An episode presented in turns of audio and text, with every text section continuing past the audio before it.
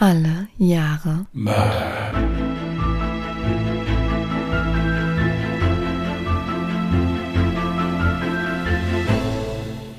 Herzlich willkommen zu Alle Jahre Mörder, der True Crime Podcast mit Christian, hallo. Und Jasmin. Hi. Weißt du denn, was für ein Tag heute ist? heute ist Muttertag. Ja, heute ist Muttertag. Deswegen wünschen wir allen ZuhörerInnen, die schon Mutter geworden sind, alles Liebe zum Muttertag. Und auch wenn meine Mutter jetzt nicht viel vom Muttertag hält, möchte ich trotzdem an der Stelle mal sagen, ich hab dich lieb, Mutti. Ja, meine Mutti hört den Podcast. Das ist doch schön. Ach so, nicht, dass ihr euch wundert, warum sie nicht zum Muttertag hält. Sie ist der Meinung, man kann ja eigentlich jeden Tag im Jahr zeigen, wie doll man seine Mama lieb hat. Das ist richtig, das sollte man auch. Ja. Das sollte man auch. Und gleich die nächste Überraschung für euch, weil ich mir überlegt habe, ich weiß, wie sehr ihr die Stimme von dem lieben Christian genießt, dachte ich mir, stelle ich mich heute nochmal zurück und werde den lieben Christian heute seinen Fall vortragen lassen. Okay, Spaß beiseite. Ich sage einfach, wie es ist. Es gibt zwei Dinge, die immer wichtiger sind. Das ist zum einen die Gesundheit und zum anderen das Privatleben. Ja, okay, ich habe die Arbeit vergessen. Das sind immer wichtige Dinge und wenn das einfach nicht passt und unvorhergesehene Dinge passieren, dann muss man auch mal einfach entscheiden, dass es dann ein bisschen zu viel ist. Und der liebe Christian hat mir dementsprechend ganz spontan, Der liebe Christian entscheidet das dann immer, gell? Ja, es Ja. es- ja. der hat mir wirklich ähm, den Tag heute erleichtert, indem er gesagt hat, er macht seinen Fall gerne heute. Gut, an die fünf, die jetzt noch zuhören, ja. Was, wieso? Ah ja, weil die sich jetzt alle gefreut haben, dass du hier vorliest und jetzt, jetzt kommt wieder der, der. Also an die fünf, die jetzt noch da sind, ich freue mich wirklich sehr, auch wenn drei von euch schon eingeschlafen sind. Wirklich toll, ja, dass ihr alle noch da seid. Nein, wie gesagt, Jasmin sagt schon. Also es gibt Sachen, die sind wirklich wichtiger, was jetzt nicht heißen soll, dass der Podcast uns nicht wichtig ist, aber äh, Nein. das äh, reale Leben hat schon ein bisschen Vorfahrt. Und äh, wie man hier im Westerwald sagt, man kann nicht mehr wie schaffen. Richtig. Das habe sogar ich jetzt verstanden. Genau, ja. Ja, du machst dich so langsam. Und deswegen haben wir das dann kurzfristig mal umentschieden. Kurzfristige Umentscheidung, da sind wir sehr gut drin, das machen wir öfters. In nahezu allen Lebensbereichen. Also so Improvisation und so. Also wir, wenn wir Köche wären, wäre unsere Spezialität äh, à la Minute. Ich möchte an der Stelle nochmal darauf hinweisen, dass es wirklich nicht meine Schuld, dass ich nicht so faul bin und es mit Sicherheit auch nicht daran lag, dass ich vielleicht gestern doch ein wenig länger gestreamt habe, als ich gedacht habe. Nein, das äh, abgesehen davon äh, finde ich, muss man das auch jetzt gar nicht groß rechtfertigen oder erklären. Das ist halt eben so. Manchmal ist das im Leben so und dann muss man das so nehmen, wie es kommt. Also wundert euch nicht, wenn es bei mir zeitlich passt, dass ich dann vielleicht auch ein paar Fälle hintereinander mache, dass das Ganze wieder irgendwann ein bisschen ausgeglichen ist. Je nachdem, wie es bei uns beiden immer am besten passt. Ja. Dann will ich jetzt kurz zwei, drei Worte zu meinem Fall sagen, bevor wir jetzt hier starten. Also, ich hatte 1999 ja zugelost bekommen. Ich habe einen Fall aus 1999. Ich will es mal so sagen, es ist ein bisschen was anderes. So in der Form hatten wir das noch nicht. Ihr werdet euch jetzt wundern, dass da jetzt nicht explizit diverse Monats- und Jahresangaben von 1999 in diesem Fall vorkommen. Das liegt ganz einfach daran, dass dieser Irrsinn 1999 begonnen hat und sich über diverse Jahre ausgestreckt hat. Nichtsdestotrotz finde ich, dass der Fall recht gut passt. Und dann würde ich jetzt mal loslegen. Sehr gerne. Also, der Fall heißt der Todespfleger. Die Ausbildung war geschafft. Es war nicht so leicht wie gedacht, aber jetzt habe ich's. Und irgendwie, wie so oft in meinem Leben, wählte ich den schwierigeren Weg. Ich hatte das Angebot, auf einer unfallchirurgischen Station anzufangen. Ein guter Arbeitsplatz für einen frisch examinierten Krankenpfleger. Aber nein, ich konnte nicht widerstehen. Und somit tauschte ich den weißen Kittel gegen das zugegebenermaßen an mir etwas komisch aussehende Schlumpfblau der zentralen Notaufnahme. Ich war mir nach dem ersten Tag nicht so ganz sicher, ob das die richtige Entscheidung war. Ja, ich habe schon in der Ausbildung gerne mein eigenes Ding gemacht. Und mir war es auch recht, nicht wegen jedem Arbeitsschritt um Erlaubnis oder Genehmigung zu fragen. Aber dieses Tempo, mein Gott, da musste ich mich echt erst drauf einstellen. Sonst stand im besten Fall immer ein erfahrener Kollege neben mir. Aber das war vorbei. Klar war die Einarbeitung klasse. Und alle waren auch sofort da, wenn man Hilfe oder Rat brauchte. Aber im Endeffekt musste man da eh alleine durch. Schon im ersten Lehrjahr habe ich gemerkt, dass es im Krankenhaus Bereiche gibt, die anders sind. Onkologie, Intensivstation, OP und eben die Notaufnahme, um nur einige zu nennen. Die Leute, die dort arbeiten, waren besonders. Besonders belastbar, besonders konzentriert und ganz besonders ironisch. Nach nur kurzer Zeit wusste ich, wieso das so ist. Hier wo du quasi täglich für das Leben und gegen den Tod kämpfst, musst du so sein. Denn sonst waren schlaflose Nächte nach den unbeliebten 10-Stunden-Schichten vorprogrammiert. Dennoch habe ich in meinen mittlerweile 20 Berufsjahren nirgends mehr einen solchen Zusammenhalt und eine solche Atmosphäre erlebt. Wenn's brennt, waren alle da. Und brennen tat es meistens, wenn dieser Ton zu hören war.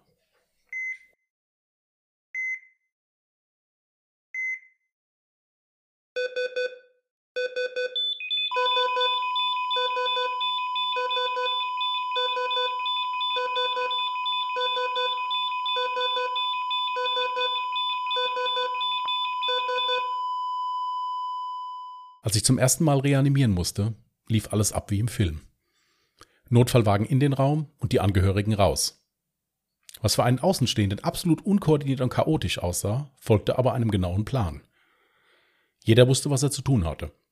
Sogar ich. Die Unterkursschülerin fing panisch an zu weinen und wurde sofort von einer Kollegin rausgebracht. Mein alter Oberarzt sagte in einem Vorgespräch zu mir, wenn du so eine Situation hast, merkst du schon während der Reanimation, ob du hier am nächsten Tag noch zum Dienst kommst oder dir besser was anderes suchst. Um es abzukürzen, die Reanimation war erfolgreich und der Patient kam auf die Intensivstation. Naja, und ich? Ich kam am nächsten Tag zum Dienst. Und das für knapp sieben Jahre. Warum erzähle ich euch das alles? Naja, in diesen sieben Jahren habe ich mich über jeden Tag gefreut, an dem ich den Herzalarmsound nicht hören musste. Das waren meine guten Tage. In meinem heutigen Fall aus dem Jahre 1999 erzähle ich euch von Nils H., dem Todespfleger und zugleich dem größten Massenmörder der deutschen Kriminalgeschichte. Er wurde wegen 85-fachen Mordes verurteilt und einige der Ermittlungen über die weiteren Todesfälle dauern noch bis heute an. Zur Person. Nils H. wuchs in Wilhelmshaven auf. Er war ein guter Schüler und auch sonst gab es in seiner Kindheit keinerlei Auffälligkeiten. Er wollte schon früh in die Fußstapfen seines Vaters treten. Dieser war auch Krankenpfleger. Genauso wie Nils H.s Großmutter. Nils schloss 1997 eine dreijährige Berufsausbildung zum Krankenpfleger am damaligen St. Willehad Hospital in Wilhelmshaven ab. Dort arbeitete er zunächst auch weiter. Von dort aus wechselte er in das Klinikum Oldenburg, wo er fortan auf der kardiochirurgischen Intensivstation seinen Dienst tat. 2004 heiratete er und wurde Vater einer Tochter. Deren Geburt verlief so schlecht, dass für kurze Zeit das Leben des Kindes in Gefahr war. Nils H. war bei der Geburt dabei und schilderte später einem Gutachter, dass die Hilflosigkeit während dieser Minuten furchtbar gewesen sei. An seinem Arbeitsplatz gab es schon im August 2001 die ersten Diskussionen der Klinikärzte. Die Zahl der Reanimationen war auffällig in die Höhe geschnellt und keiner konnte sich genau erklären, warum dies so war. Auch die Sterberate war erhöht. Und da weder neue Therapien noch OP-Verfahren angewendet wurden, sollte der Sachstand kritisch beäugt werden. Auffällig war schon hier, dass eine Vielzahl der Reanimationen immer dann auftrat, wenn Nils H. im Dienst war. Wie auch seine Kollegen nahm er an der Besprechung teil. Jedoch wurde er nicht direkt angesprochen. Man wollte ja keinen Kollegen diskreditieren. Pikant ist allerdings die Tatsache, dass Nils H. sich nach dieser Besprechung für drei Wochen krank meldete. Und in der Zeit seiner Abwesenheit ging die Anzahl der Reanimationen wieder auf den zuvor bekannten Normalstand zurück. Eine spätere Hochrechnung des Klinikum Oldenburgs ergab, dass die Anzahl der Todesfälle um 58 Prozent höher war, wenn Nils H. im Dienst war. Da aber intern schon vom Todes H. gesprochen wurde und die Klinikleitung irgendwie reagieren wollte, wurde Nils H. 2001 in die Anästhesie versetzt. Aber auch hier sollte es bald zu bedrohlichen Vorkommnissen kommen, bei denen Nils H. immer rein zufällig beteiligt war. Im Oktober 2002 kündigte Nils H. auf das massive Drängen der Klinikleitung seinen Vertrag. Und da ihm nichts zu beweisen war und ein ungutes Gefühl nicht ausreichte, um jemanden zu entlassen oder anzuzeigen, bekam er ein sehr gutes Arbeitszeugnis ausgestellt. Nils H. sei, Zitat, umsichtig, gewissenhaft und selbstständig und in kritischen Situationen überlegt und sachlich richtig handelnd. Auch wurde seine hohe Einsatzbereitschaft und sein kooperatives Verhalten gelobt und ihm bescheinigt, dass er die Arbeit stets zur vollsten Zufriedenheit der Klinikleitung erledigt habe. Somit war es auch kein Problem für Nils H., einen neuen Arbeitsplatz im Klinikum Delmenhorst zu bekommen. Aber auch dort häufte sich dann ohne erkennbaren Grund die Anzahl der Todes- und Reanimationsfälle. Diese waren meist bedingt durch Herzrhythmusstörungen oder plötzlichen Blutdruckabfall.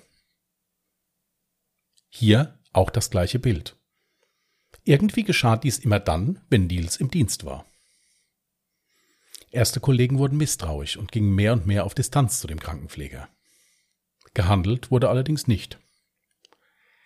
Auch dann nicht, als auf der Station immer wieder erhöhte Mengen leerer Gilorhythmalampullen auftauchten. Dieses Medikament wird nur bei schweren Herzrhythmusstörungen oder Kammerflimmern eingesetzt. Auch die Tatsache, dass auf Nachfrage des Personals kein Arzt die Medikation verordnet hatte, wurde nicht weiter untersucht. Nils H. konnte von seinem Beruf gar nicht genug bekommen und fuhr sogar in seiner Freizeit noch ehrenamtlich Rettungswagen. Aber auch hier verflog die anfängliche Begeisterung für den fleißigen Kollegen schnell. Irgendwie war der komisch. Die Taten liefen laut Ermittlungen immer nach dem gleichen Schema ab. Nils H. suchte sich einen Patienten heraus und wartete, bis er unbeobachtet war. Das Medikament, welches den Herznotfall hervorrufen sollte, hatte er hierbei schon aufgezogen in seiner Tasche. Er spritzte dem Patienten dann intravenös die todbringende Dosis und wartete einen kurzen Moment ab, bis das Herz in die kritische Phase kam. Danach begann er sofort den Patienten zu reanimieren. Das Prozedere wiederholte er nachgewiesenerweise 85 Mal, was hierbei stets zum Tod der Patienten führte. Am 22. Juni 2005 wurde er von einer Kollegin bei dem Versuch ertappt, einen Infusionsperfusor zu manipulieren und stattdessen wieder eine Dosis Gilorhythmal zu spritzen. Die Krankenschwester meldete den Vorfall sofort der Klinikleitung. Diese wollte sich mit der Entscheidung aber ein bisschen Zeit lassen denn Nils H. hatte nur noch einen Dienst und danach erstmal Urlaub. Das war ein fataler Fehler der Klinik. Denn in seinem letzten Dienst vor dem Urlaub tötete der Todespfleger einen weiteren Patienten. Jetzt reichte es den Mitarbeitern des Klinikums Delmenhorst. Immer mehr von ihnen wendeten sich unabhängig voneinander an die Polizei und äußerten ihre Befürchtung, dass Nils H. die Notfälle eigens herbeiführte, um mit der Lebensrettung zu glänzen. Auch die Polizei reagierte sofort und untersuchte im Zeitraum von 2003 bis 2005 alle vermeldeten Todesfälle der Klinik. Sie kamen zu den schockierenden Erkenntnissen, dass sich die Zahl der Todesfälle durch Herzinfarkte und Herzrhythmusstörungen im Zuge der Patientenbehandlung während der Einsatzzeit von Nils H. verdoppelt hatte. Allein im Jahre 2003 standen 73 Prozent der Todesfälle im Zusammenhang mit seiner Dienstzeit. Zu beweisen war dem Krankenpfleger aktuell aber nur der Vorfall, bei dem er von einer Kollegin auf frischer Tat ertappt wurde. Hierfür verurteilte das Landgericht Oldenburg im Dezember 2006 Nils H. wegen versuchten Totschlags zu einer fünfjährigen Haftstrafe und sprach außerdem ein fünfjähriges Berufsverbot aus. Gegen das Urteil ging eine Nebenklägerin allerdings in Revision und somit wurde Nils H. später vom BGH zu einer siebeneinhalbjährigen Haftstrafe und einem lebenslangen Berufsverbot verurteilt. Aber die Ermittlungen waren noch lange nicht am Ende. Die im November 2014 gegründete Sonderkommission Cardio prüfte unaufhörlich weitere Sterbefälle aus den Einrichtungen, in denen Nils H. seit seinem Krankenpflegenexamen Dienst tat. Dies führte sogar so weit, dass Leichen exhumiert wurden und auf Rückstände von Herzmedikamenten untersucht wurden. Nicht bei allen Leichen war dies möglich. Die Toten, die nach ihrem Ableben verbrannt wurden, nahmen die Beweise mit ins Feuer, und somit war der Nachweis einer Straftat fast unmöglich. Dennoch ergaben sich bei den umfangreichen Ermittlungen weitere 37 Fälle von Tötungsdelikten aufgrund einer Überdosis von Herzmedikamenten und das alleine im Zeitraum 2002 bis 2005. Das Ergebnis, welches die Sonderkommission im August 2017 der Öffentlichkeit präsentierte, war ebenso schockierend wie stetig steigend. Zu diesem Zeitpunkt wurde Nils H. der Mord an 84 Patientinnen und Patienten vorgeworfen. Diese waren im Alter von 34 bis 96 Jahren. Einige waren todkrank, andere waren kurz vor der Verlegung auf die Normalstation und hatten noch ein langes Leben vor sich. Der zuständige Staatsanwalt rechnete die Straftaten im Zuge der Gerichtsverhandlung einmal zusammen und gab dem Gericht bekannt, dass er auf ein fiktives Strafmaß von 1275 Jahren käme. Einige Fälle waren nur schwer bis gar nicht nachzuweisen, da Nils H. laut Ermittlungsberichten nicht immer das gleiche Medikament zum Hervorrufen des Herzstillstandes verwendet haben soll. So sind 15 Fälle bekannt, in denen der Herznotfall mit Hilfe des Medikaments Lidocain hervorgerufen wurde. Dies ist eigentlich ein lokales Betäubungsmittel und vielen bestimmt von Zahnarztbesuchen bekannt. Da Lidocain aber auch in Gelform zur Betäubung bei Untersuchungen verwendet wird, war hier nicht immer nachzuweisen, dass Nils H. der Verabreicher war. Über 200 Fälle rollten die Ermittler in den drei Jahren Ermittlungsarbeit auf. 134 Leichen von 67 verschiedenen Friedhöfen wurden exhumiert und untersucht. Nicht bei allen konnten aufgrund des Leichenzustandes Untersuchungen überhaupt durchgeführt werden. Im Januar 2018 erhob die Staatsanwaltschaft dann erneut Anklage gegen Nils H. wegen des Mordes an 97 Patientinnen und Patienten. 62 aus dem Klinikum Detmold und 35 aus dem Klinikum Oldenburg. Der Prozess erregte landesweit großes mediales Interesse was nicht zuletzt an der hohen Anzahl von Nebenklägern lag. 120 Angehörige und ehemalige Kollegen traten als Nebenkläger auf. Die hohe Anzahl der Prozessbeteiligten machte es notwendig, in die Weser-Ems-Halle umzuziehen. In einem normalen Gerichtssaal hätten nicht alle Beteiligten Platz gefunden. Nils Hage stand gleich am ersten Prozesstag die ihm vorgeworfenen Taten in vollem Umfang. Als Grund gab er an, dass er mit besonders guten Leistungen im Bereich der Notfallmedizin bei den Kollegen habe glänzen wollen. Die Fassungslosigkeit hierüber machte vor keinem der Prozessbeteiligten Halt.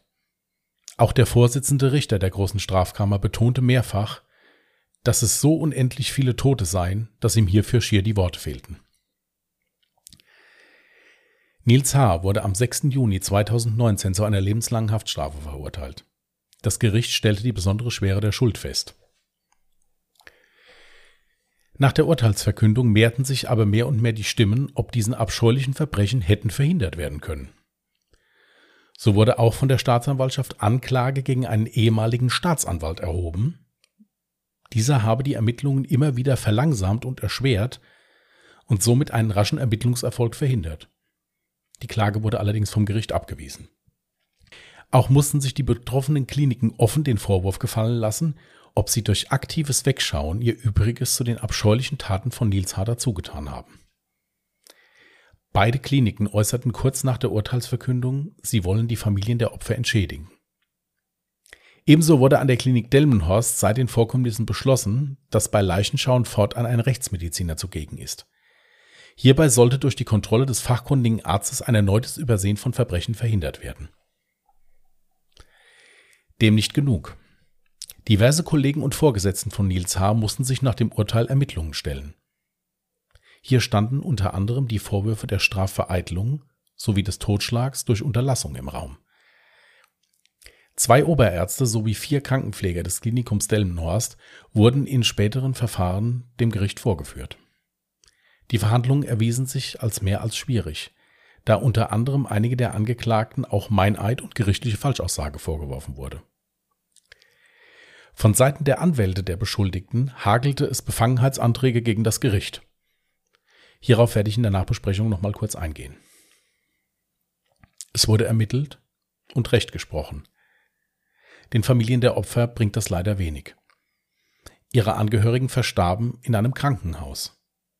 Dort, wo man eigentlich das Leben schützen und erhalten sollte.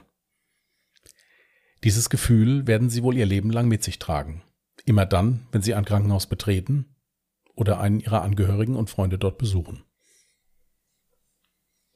Ja, ein ziemlich krasser Fall, den wahrscheinlich auch viele in den Medien verfolgen konnten. Ich finde es gut, dass wir uns über den Fall mal ein bisschen unterhalten können. Meine Frage hierzu wäre, also falls es jetzt nicht klar hervorgegangen ist, dass der Anfang aus deiner Sicht geschrieben wurde, hätte nämlich auch sein können, dass du aus Sicht von Nils geschrieben ja, hast. Das kann ich also nochmal dazu sagen. Also der Anfang war wirklich so, wie ich meinen ersten Arbeitstag erlebt habe. Ich habe wirklich sieben Jahre in einer Notaufnahme gearbeitet und das direkt nach der Ausbildung. Und da kommt man natürlich gezwungenermaßen mit Reanimationen in Kontakt. Und das, was ich euch jetzt eben erzählt habe, war meine erste Reanimation. Die war auch schon gleich am dritten Tag. Mhm. Und seit der Zeit hatte ich noch viele. Und ich kann mir bis heute nicht erklären, wie man so etwas genießen kann oder wie man sich nach so etwas auch noch gut fühlen kann. Genau das wollte ich dich fragen. Also dieses Gefühl bei deiner ersten erfolgreichen Reanimation, ob das tatsächlich sowas wie einen Kick gibt. Weil ich persönlich kann mir einfach nicht vorstellen, dass das wirklich der wahre Grund war, weil er einfach mit guter Leistung vor seinen Kollegen glänzen wollte. Ich denke mir, es gibt zwei Möglichkeiten, vermutlich auch mehr. Die eine Möglichkeit wäre, dass es ihm persönlich so einen euphorischen Kick gegeben hat, dass er wahrscheinlich irgendwann mal so einen Schlüsselmoment hatte, den er so genossen hat, dass er ihn immer wieder erleben wollte. Oder dass er es einfach geliebt hat, quasi Gott zu spielen und über das Leben der Menschen entscheiden zu können. Eine dritte Möglichkeit, die mir übrigens auch noch eingefallen ist, weil du von der Geburt seiner Tochter geredet hattest, die ja auch wohl sehr schwierig verlief, dass das vielleicht auch irgendwie ein Grund gespielt haben könnte, dass das was Negatives in seinem Kopf hinterlassen hat. So dieser Moment, wo es noch nicht wirklich klar war, okay, überlebt es meine Tochter oder nicht. Gut, ich gehe die. Achso, ja, sorry, ich habe jetzt viel mal, geredet. Mal an. Wenn ich was vergesse, dann musst du mich nochmal erinnern. Also zu Punkt eins. Natürlich hast du dich gefreut, wenn du ein, wenn eine Reanimation erfolgreich war und du wusstest, ich habe mein Möglichstes getan und wir haben das ordentlich gemacht und es ist vernünftig abgelaufen. Mhm. Dann hast du dich natürlich darüber gefreut. Nichtsdestotrotz ist es jetzt etwas, wofür man sich dann Lorbeeren abgeholt hat. Zum einen war das notwendig. Wir wären alle froh gewesen, wenn es nicht notwendig gewesen wäre. Mhm. Wenn das Herz vom Patienten selbstständig weitergeschlagen hätte. Dann kommt ja auch noch dazu, wenn du einen Patienten reanimierst, heißt das ja nicht, dass er nach der Reanimation von der Liege aufspringt und ganz normal sein Leben weiterführt. Ja. Der ist nach wie vor in einem kritischen Zustand. Das Einzige, was dann halt eben nur ist, ist, dass das Herz selbstständig schlägt. Mhm. Das kommt halt eben dazu. Es gibt Menschen, die habe ich in meiner Karriere auch schon kennengelernt, die unheimlich mit diesem ja, denen dieses Prestige unheimlich wichtig ist. Es gibt auch ein anderes Beispiel, was ich wirklich erzählen kann. Ich habe mit einer Kollegin in der Notaufnahme gearbeitet. Diese Frau war 20 Jahre da und die hat in ihrem Leben noch nie einen Menschen reanimiert. Okay. Die hatte wirklich immer dieses Glück, wenn die Dienst hatte, war nichts. Mhm. Also das ist das Beispiel jetzt im Gegenzug. Deswegen ist es so schwierig, jemandem so etwas zu unterstellen. Weil man ja generell erstmal davon ausgehen sollte, dass ein Mensch, der so eine Verantwortung hat, ja, so etwas nicht hervorruft. Also das war dieses, ich musste unwillkürlich an meine Kollegin denken, die wirklich gesagt hat, ich weiß gar nicht, was ihr immer all hier macht. Ich bin 20 Jahre im Leben noch nie einen Menschen reanimiert hier. Mhm. Das war halt so dieses andere Beispiel. Die hatte halt eben immer Glück. Mhm. Äh, zu dem Punkt mit der Tochter, mhm. als die Tochter geboren wurde, hatte ja. der schon mehrere solcher Taten durchgezogen. Vorher. Ach so. Also da war er schon in vollem Gange. Okay, das hatte ich jetzt gerade gar nicht auf dem Schirm, wann das war. Bei diesen vielen Jahreszahlen und bei diesen vielen Zahlen, die generell hier in diesem Fall sind, ist das auch schwierig. Die Tochter ist, ich gucke jetzt nochmal nach, dass ich euch nichts falsch erzähle, 2004 geboren worden. Also, sorry, ja. Mhm. Und er war ja schon seit 1999 in vollem hat damit. Nach 2004, trotz dieser krassen Erfahrung, hat er weitergemacht? Ja, weil ihm dieses Ansehen so wichtig war dass er halt da Herr der Lage war und sich profilieren konnte. Und es war ja auch so, normalerweise, wenn du jetzt einen Patienten bekommst, natürlich kann man gucken, kann sagen, okay, der ist nicht so gut, das EKG ist nicht so gut, der sieht nicht gut aus. Das könnte passieren, dass jetzt hier gleich der Extremfall eintritt. Mhm. Aber das waren ja Patienten, die auf der Intensivstation gelegen haben und eigentlich stabil waren. Also da hat keiner von den Leuten, die da gearbeitet haben, dran gedacht, okay, hier könnte es jetzt gleich so weit sein, dass wir reanimieren müssen. Mhm. Deswegen konnte er natürlich immer sehr straight auftreten. Er wusste ja ganz genau, wann reanimiert werden musste. Nämlich genau dann, wenn er gespritzt hat. Ja. Ich kann mir das halt gar nicht vorstellen. Nach so einer dramatischen, also er hat es ja selber am eigenen Leib erfahren, wie schlimm dieser Moment ist. Dass das dann nicht spätestens der Zeitpunkt war, wo er geläutet ist und sich denkt, oh mein Gott, was habe ich hier getan? Ich sollte damit unbedingt aufhören. Nein, es, es ist auch nicht zu verstehen. Es, das kann man, und gerade wenn man jetzt diesen Beruf auch gelernt hat, kann man das nicht nachvollziehen und verstehen. Natürlich gibt es in deinem Berufsleben immer Tätigkeiten, die du gerne machst. Ich selbst zum Beispiel habe immer gern Gipse gemacht ich habe mich trotzdem für jeden Patienten gefreut, der den Fuß nicht gebrochen hat und ich nicht gipsen musste. Also so mhm. gerne habe ich das dann auch nicht gemacht, ja. dass ich da jedem eine komplizierte Unterschenkelfraktur gewünscht habe. ja, ja ähm, also das, das ist nicht zu verstehen. Deswegen habe ich das, wollte ich, ich wollte jetzt nicht, um mich hier zu zeigen, was, was ich für einen tollen Beruf gelernt habe, darum ging es gar nicht. Ich wollte einfach nur mal so ein bisschen die Gegenseite darstellen, mhm. weil, also ich persönlich kann bis heute mich nicht freuen, wenn ich, wenn ein Mensch reanimiert werden muss. Also das ist. Ich glaube, das kann kein gesunder Menschenverstand. Nee, das, das ist was ganz Furchtbares und vor allen Dingen auch das drumherum. Hm. Wie gesagt, dieses Angehörigen rausbringen, dieses, dieses, dann auch hinterher rausgehen und sagen, wir haben es leider nicht geschafft. Ja. Weil man kann nicht immer gewinnen. Das ist so. Hm als ich das gelesen habe, habe ich mir gedacht, wie kann man sowas tun? Und vor allen Dingen, es ist wirklich so. Du hast ja, wenn du in so einem Bereich arbeitest, hast du ja einen unheimlichen Vertrauensvorschuss auch. Da steht nicht immer jemand neben dir und guckt, was mhm. du da machst. Das geht überhaupt nicht. Ja. Ja. Und wenn du dann so jemanden da hast, den dann zu finden und vor allen Dingen den dann auch zu entlarven, das ist schwierig. Ähm, was mich jetzt noch interessieren würde, es gibt zwar eine Anzahl der nachgewiesenen Todesfälle, die er verursacht hat, aber gibt es eine geschätzte Anzahl an Reanimationen, die durch ihn herbeigeführt werden mussten? Ich habe das bewusst weggelassen, weil da kannst du 20 Zeitungsartikel aufrufen mhm. und bekommst 20 Zahlen. Und geschätzt gehen die nicht alle in eine Richtung? Also es sind geschätzt, sind das zwischen, also ich würde jetzt mal so grob sagen, zwischen 100 und 200. Ich hätte mit mehr gerechnet. Ist das, was ich jetzt gelesen habe. Also wie gesagt, mhm. nagelt mich da drauf jetzt nicht fest. Ähm, es ist sehr schwierig gewesen, hier verlässliche Zahlen zu bekommen. Es ging mir hierbei auch jetzt weniger um die Zahlen. jeder Mensch, der da, der da drunter gelitten hat oder dem das passiert ist, ist die Hölle. Deswegen es soll auch jetzt überhaupt nicht so rüberkommen, als dass ich da jetzt den, den ich vergessen habe, der mir nicht nicht genauso leid tut. Das ist eine Katastrophe. Aber wenn man sich diese Zahlen mal durchliest und das sich mal anhört, mhm. da, ja, da wird's mir Angst und Bange.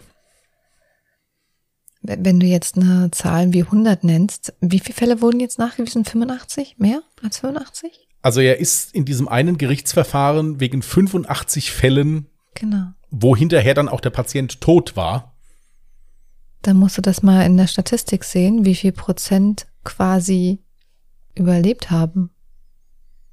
Das wären ja dann wirklich nicht viele gewesen. Nein. Krass. Weil das Problem ja halt auch ist, wenn du dieses Medikament in deinem Körper drin hast. Natürlich kannst du oben reanimieren, aber das Medikament ist ja trotzdem im Körper drin mhm. und tut seinen Dienst, dafür, wo es eigentlich gedacht ist. Ja. Und dieses Gilorhythmal ist dafür gedacht, den Herzschlag erstmal so zu senken, dass man dann mit einem, mit einer Reanimation das Herz wieder in den Normalschlag bringt. Dieses berühmte Kammerflimmern, wenn die immer da in der, mhm. im Emergency Room sagen Pedals, ja, und dann da auf den Patienten drauf stürmen, ja. Es ist ein Medikament, was der Patient nicht braucht. Das ist genauso wie wenn, wenn ich dir jetzt äh, 80 Einheiten Altinsulin spritze. Natürlich kann ich, kannst du oben versuchen, Zucker zu essen wie ein Wild, aber du hast trotzdem 80 Einheiten Insulin im Körper, was du nicht brauchst. Du kannst selbst genug Insulin produzieren. Mhm. Also wie gesagt, es ist mal was ganz anderes. Was ich halt unheimlich krass fand, es ist der größte Serienmörder Deutschlands.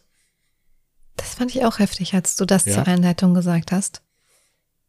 Muss man sich mal vorstellen. Das ist keiner, der ein Gebäude in die Luft gesprengt hat oder der amoklaufend äh, durch die Stadt gelaufen ist mit einer Waffe oder nicht so einer, der wie hier der Son of Sam sogar noch achtmal verfilmt wurde.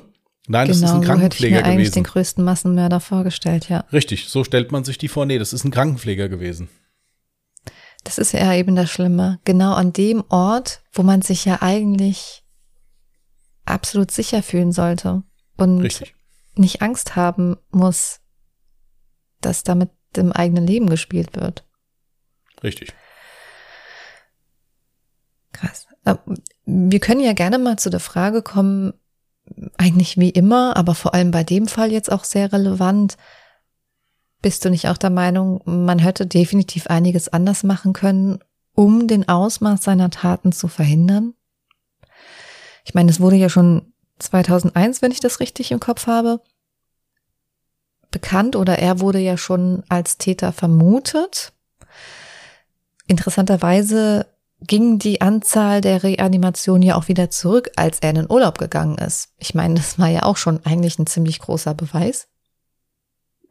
Oder die Tatsache, dass eben überhaupt solche Ampullen, wie hieß das Medikament nochmal mit G?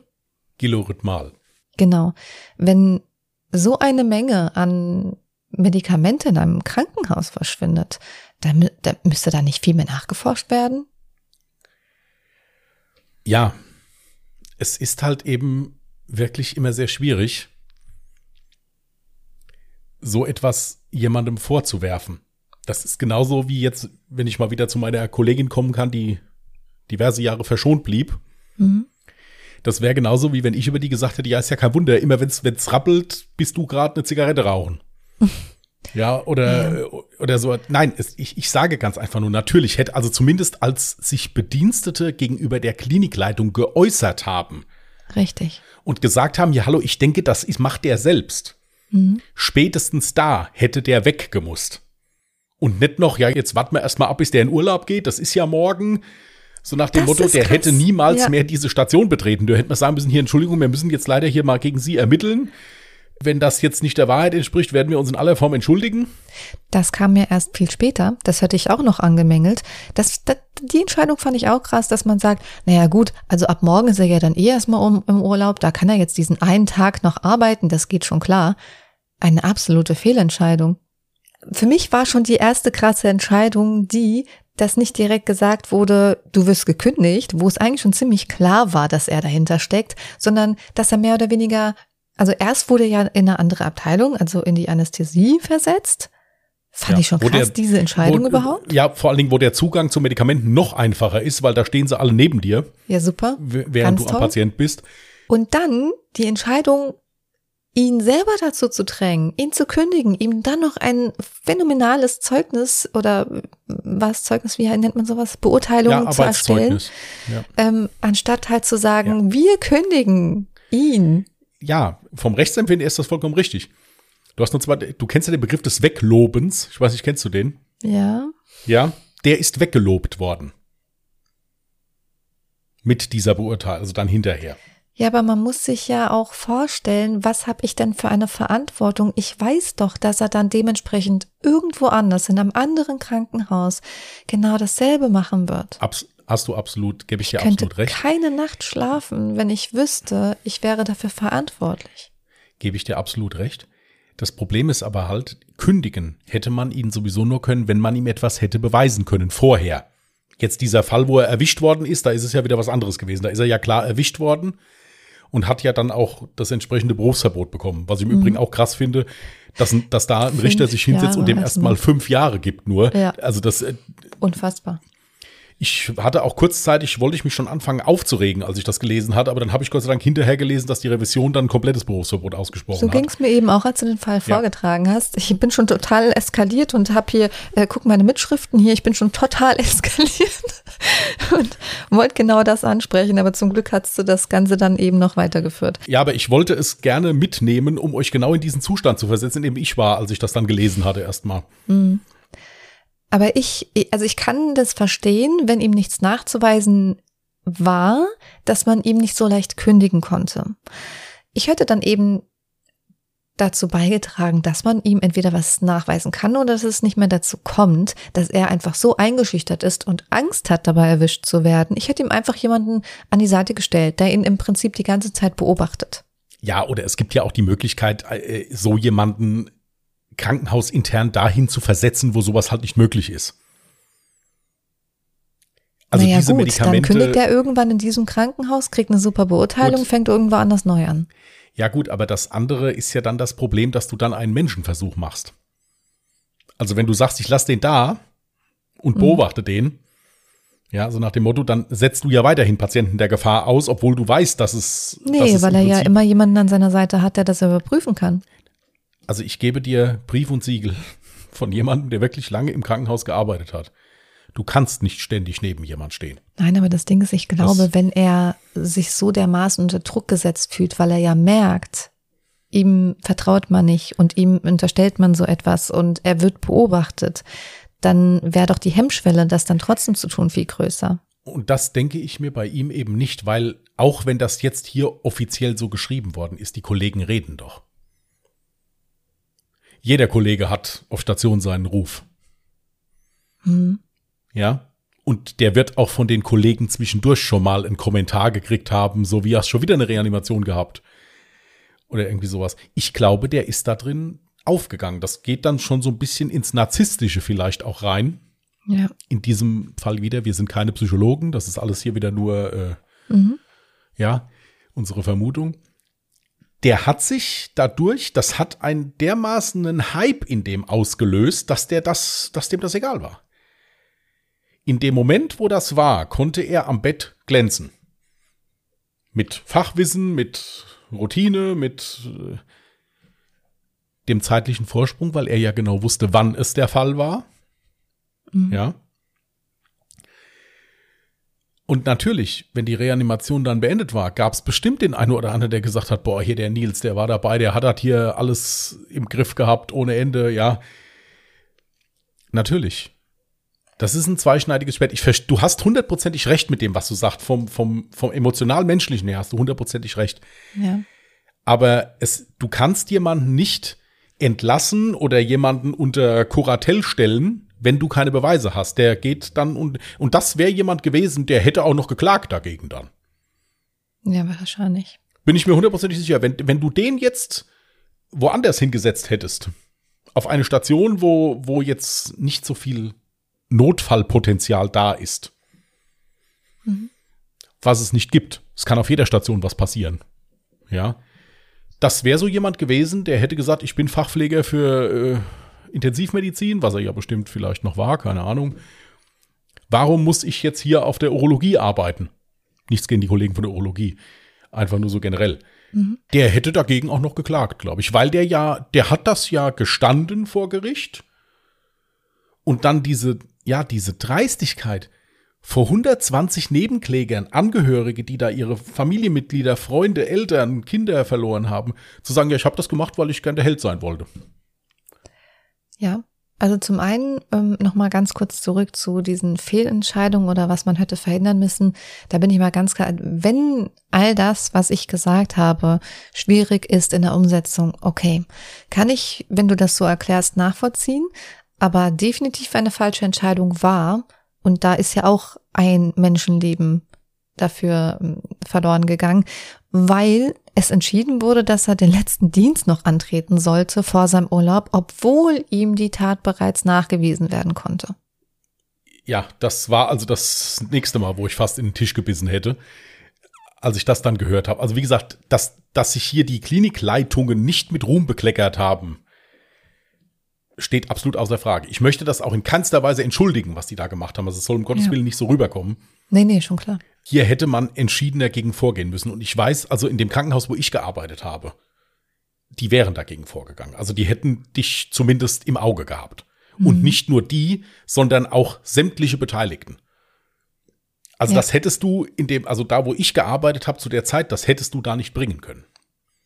Ja. Also die hätten schon geguckt, dass das nicht es ist jetzt natürlich, ich habe die ganzen Informationen ja jetzt natürlich nur aus den Medien oder jetzt durch deinen Vortrag. Ich stelle mir das halt auch immer schwierig vor, wenn so etwas bekannt ist, dann schaut ja jeder irgendwie trotzdem mal ein bisschen mit. So stelle ich mir das vor. Und ich, so laut Erzählung, kommt es mir so vor, als hätte mit Absicht jeder weggeguckt. So, es war eigentlich bekannt, aber man wollte sich da irgendwie so ein bisschen im sicheren wiegen und naja, ist vielleicht nicht so mein Bier und keine Ahnung. Also so wie es in den Zeitungsberichten äh, gestanden hat, war es so, so hatte ich es auch vorgelesen, wobei ich sagen muss, vielleicht ist es da nicht so gut rausgekommen, dass schon das nähere Umfeld, also die Kollegen, die jetzt eng da mitgearbeitet haben, gesagt haben, hier, der, da stimmt was nicht mit dem. Ja, ja, aber haben sie dann auch dementsprechend gehandelt, dass sie ihm über die Schulter geguckt haben. Ja, weil du normalerweise das ja dann an den nächsthören, das ist in dem Fall dann der Stationsarzt oder die Pflegedienstleitung weitergibst, sagst du, ich habe hier Bedenken, hier stimmt irgendwas nicht. Mhm. Und in dem Moment muss dann reagiert werden. Mhm. Ja, natürlich kann ich nicht in der Besprechung, wo jetzt die komplette Intensivstation sitzt, sagen, also passt auf, ihr Lieben, hier sind die Todeszahlen hochgegangen, wir sind der Meinung, der Kollege ist schuld. Das kann man natürlich nicht machen, aber man hätte den Kollegen sich hinterher holen können, hätte sagen können, hier, äh, uns ist leider aufgefallen, dass du da relativ oft dabei bist. Hast du da irgendwas zu, zu sagen? Ja.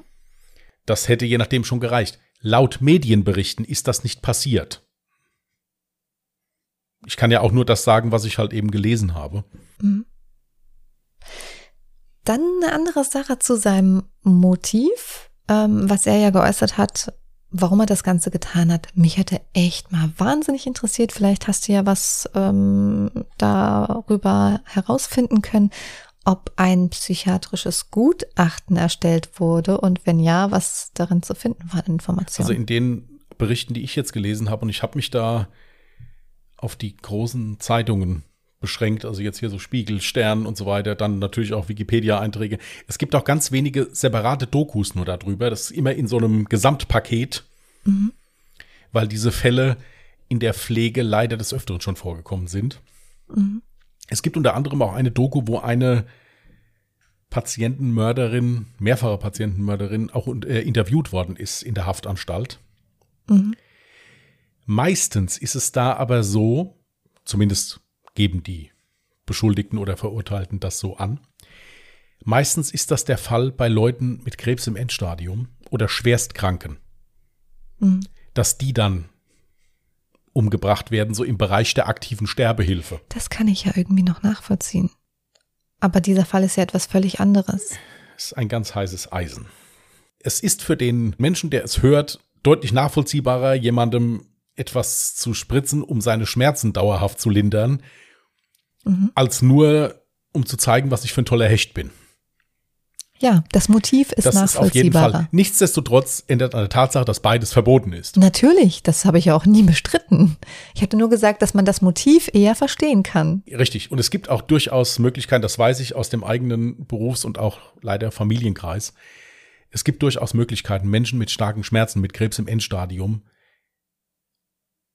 die Schmerzen so zu nehmen, ohne dass man sie tötet dabei. Mhm. Ja. Gibt es absolut. Das Schlimme und das Schockierende ist, dass, dass der Grund, warum er das gemacht hat, ja, der macht einen sprachlos. Richtig. Ja, unser einer war froh, wenn auf Station die Patienten gesagt haben, das ist ein netter Pfleger. Wir sind immer froh, wenn der da ist. Der bringt uns immer schnell das Abendessen und mit dem kann man sich gut unterhalten und hin und her. Oder der versorgt mich gut, wenn ich hier im Bett liege und kann mich nicht bewegen. Das war so der Zuspruch, den man so als normaler Krankenpfleger gern gehabt hat. Oder wenn die Kollege zum Folgedienst kam und sah, so, Station ist aufgeräumt, alles ist fertig, wunderbar, können wir in Ruhe anfangen. Das war eigentlich so der Zuspruch, den man so als normaler Pflegender gerne hört. Hm. Das Tatmotiv von ihm ist was, was einen mehr schockiert, als wenn man jetzt hört, der hat jetzt dem Patienten was gespritzt, weil der sich schon seit drei Wochen hier rumquält und es einfach nicht schafft, das, genau, das, das Leben zu verlassen. Gemeint. So hast du es gemeint. Und das, das, und das kann ich vom Menschlichen her absolut verstehen. Ja. Das ist, äh, ist absolut verständlich. Zuletzt kannst du ja gerne nochmal darauf eingehen, was du äh, vorhin sagtest, währenddessen du deinen Fall noch vorgetragen hast, ähm, dass du in der Nachbesprechung noch auf etwas genauer eingehen wolltest. Ja. Es sind infolgedessen wirklich noch diverse Gerichtsverfahren geführt worden, natürlich unter dem Vorwurf der Unterlassung, also sprich gegen Krankenhauspersonal, gegen Klinikleitungen, wo halt der Vorwurf stand, hätten sie doch etwas gesagt, hätten wir das verhindern können. Mhm. So. Da lief das meistens so ab, dass natürlich die Beteiligten jegliche Schuld von sich gewiesen haben, mit dem Finger wieder auf jemand anders gezeigt haben, der es ja viel früher gewusst hat. Im Prinzip. Und als das dann nicht mehr funktioniert hat, war es also in diesem Gerichtsverfahren, wo ich jetzt kurz drauf eingegangen bin, so, dass also die Anwälte von den Beschuldigten, es waren zwei Ärzte und vier Pfleger oder Schwestern und Pfleger, mhm. Einer unter anderem der Chef von dieser Intensivstation, also der pflegerische Chef von dieser Intensivstation, zum Schluss dann halt ähm, von den Anwälten gesagt worden ist, ja gut, das ganze Gericht wäre komplett befangen, weil ja das ein so medienwirksamer und fürchterlicher Fall wäre, dass ja hier ihre Mandanten gar keine Chance hätten, hier vernünftig beurteilt zu werden. Das lief dann zum Schluss auch so, dass sich dann da einige Richter selbst angezeigt haben, weil sie wirklich gesagt haben, wir waren wirklich befangen. Okay. Also das war ein riesen Bremborium. Deswegen habe ich gesagt, ich gehe da kurz noch mal drauf ein, weil das in Schriftform zu bringen, muss ich ganz ehrlich sagen, habe ich mir nicht zugetraut. Dann mhm. hätte ich es in der Zeitung abschreiben müssen. Und das ist eigentlich nicht Sinn der Sache. Also wer möchte, kann sich das gerne noch mal durchlesen. Ist also schon heftig. Aber weißt du, was da jetzt bei rausgekommen ist? Nein, es ist im Endeffekt nicht viel bei rausgekommen, weil es halt eben so ist, dass man einen einzigen Schuldigen hier nicht festmachen kann. Hier hat ein ganzes System versagt. Mhm. Wenn man es so nimmt. Und natürlich wird es in diesen Krankenhäusern dann, da wird der, was weiß ich, der Geschäftsführer zurückgetreten sein oder sonst, äh, was, was halt immer so passiert, wenn, wenn irgendwelche schlimmen Vorfälle sind. Ja. Also unter uns, ich mache mich jetzt vielleicht unbeliebt. Aber wenn du mich nach meiner persönlichen Meinung fragst, einen Schuldigen gab es schon, der etwas verhindern hätte können. Und das war die Person, die entschieden hat, dass er noch einmal zum Dienst antritt vor seinem Urlaub. Da gebe ich dir hundertprozentig recht. Da gebe ich dir hundertprozentig recht. Wie gesagt, ist ein suspekter, wirklich ganz, ganz schlimmer Fall. Da kann man noch stundenlang drüber diskutieren. Man wird immer ja. noch was finden, wo man noch sagen kann, ja, aber ich fand halt diese Zahl so absolut schockierend. Ja.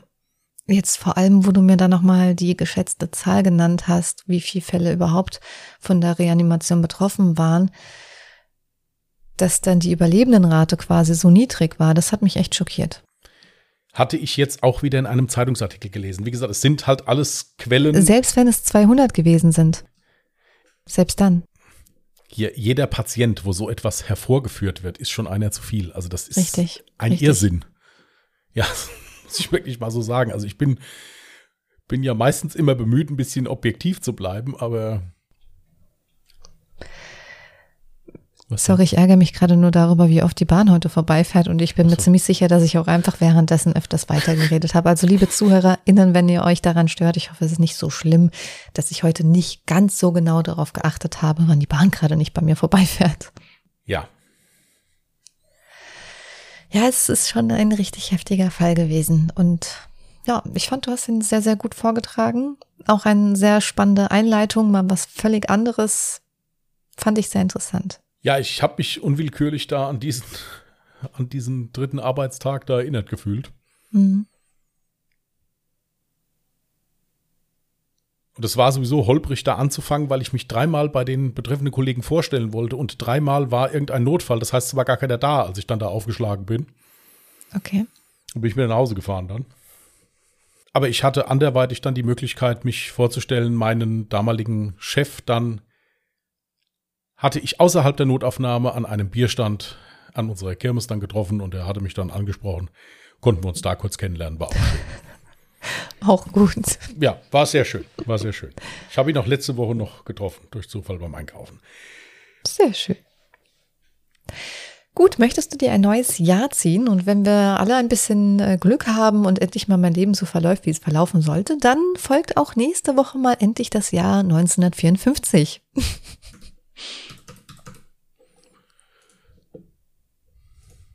Moment, ich bin sofort soweit. Mhm. Ich bleibe knallhart in den 90ern 1992. Da bist du jetzt schon länger unterwegs. Ich bin ein Kind der 90er. Na, wer sucht denn da jetzt schon wieder? Erwischt. Es ist alles da, Frau Kollegin. Du hast gesagt, du hast alles für die Podcastaufnahme vorbereitet. Ich musste mich hier heute arbeitsmäßig umstrukturieren.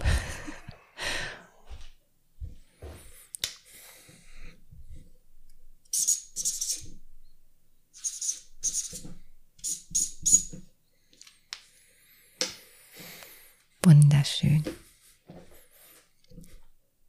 Im Übrigen wurde mir bei Instagram mehrfach geschrieben, dass ich doch bitte auf den Tisch hätte schreiben sollen und dieser Tisch sollte dann versteigert werden und so. Also ich finde es wirklich schön, wie hier so großzügig mit meinem Inventar umgegangen wird. Oh, eine sehr schöne Überleitung. Falls ihr uns eure Meinung zu unserem heutigen Fall oder über Christians Schreibtisch nochmal senden möchtet, könnt ihr das gerne tun. Auf Instagram, da findet ihr uns unter allejahremörder mit OE geschrieben.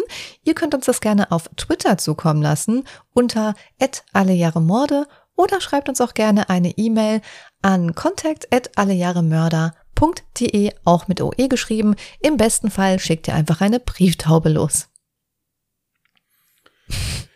Ich finde das, finde das im Übrigen sehr schön, dass hier mein Klagen und wo ich mich jetzt mal kurz aussprechen möchte, dass das wieder zur Werbung genutzt wird, anstatt dass nochmal drauf eingegangen wird. Aber ich bin es ja mittlerweile schon gewöhnt.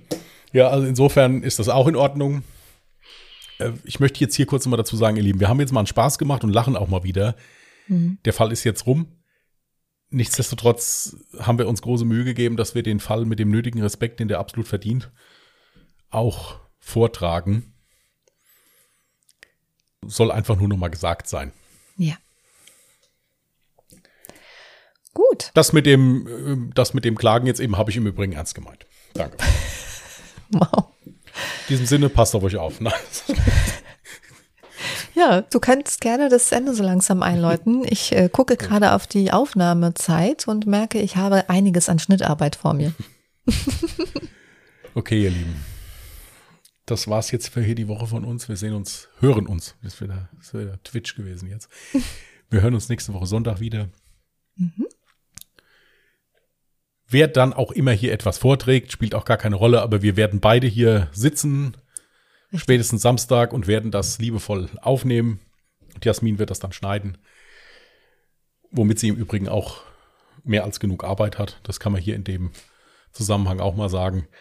Also ist eine Tätigkeit, wo ich massiv dankbar bin, dass Jasmin die übernimmt, weil bei mir, ich glaube nicht, dass ihr jede Woche hier was hören würdet. Ihr würdet vielleicht was hören, aber das wäre kein Podcast. vielleicht so eine kurze Hasstirade auf Instagram über diverse äh, Schnittprogramme dieser Welt.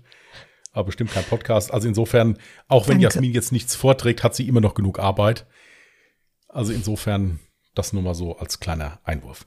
Passt gut auf euch auf, bleibt anständig, bleibt gesund und wir hören uns dann nächste Woche Sonntag wieder. Bis genau. dahin und tschüss. Macht's gut.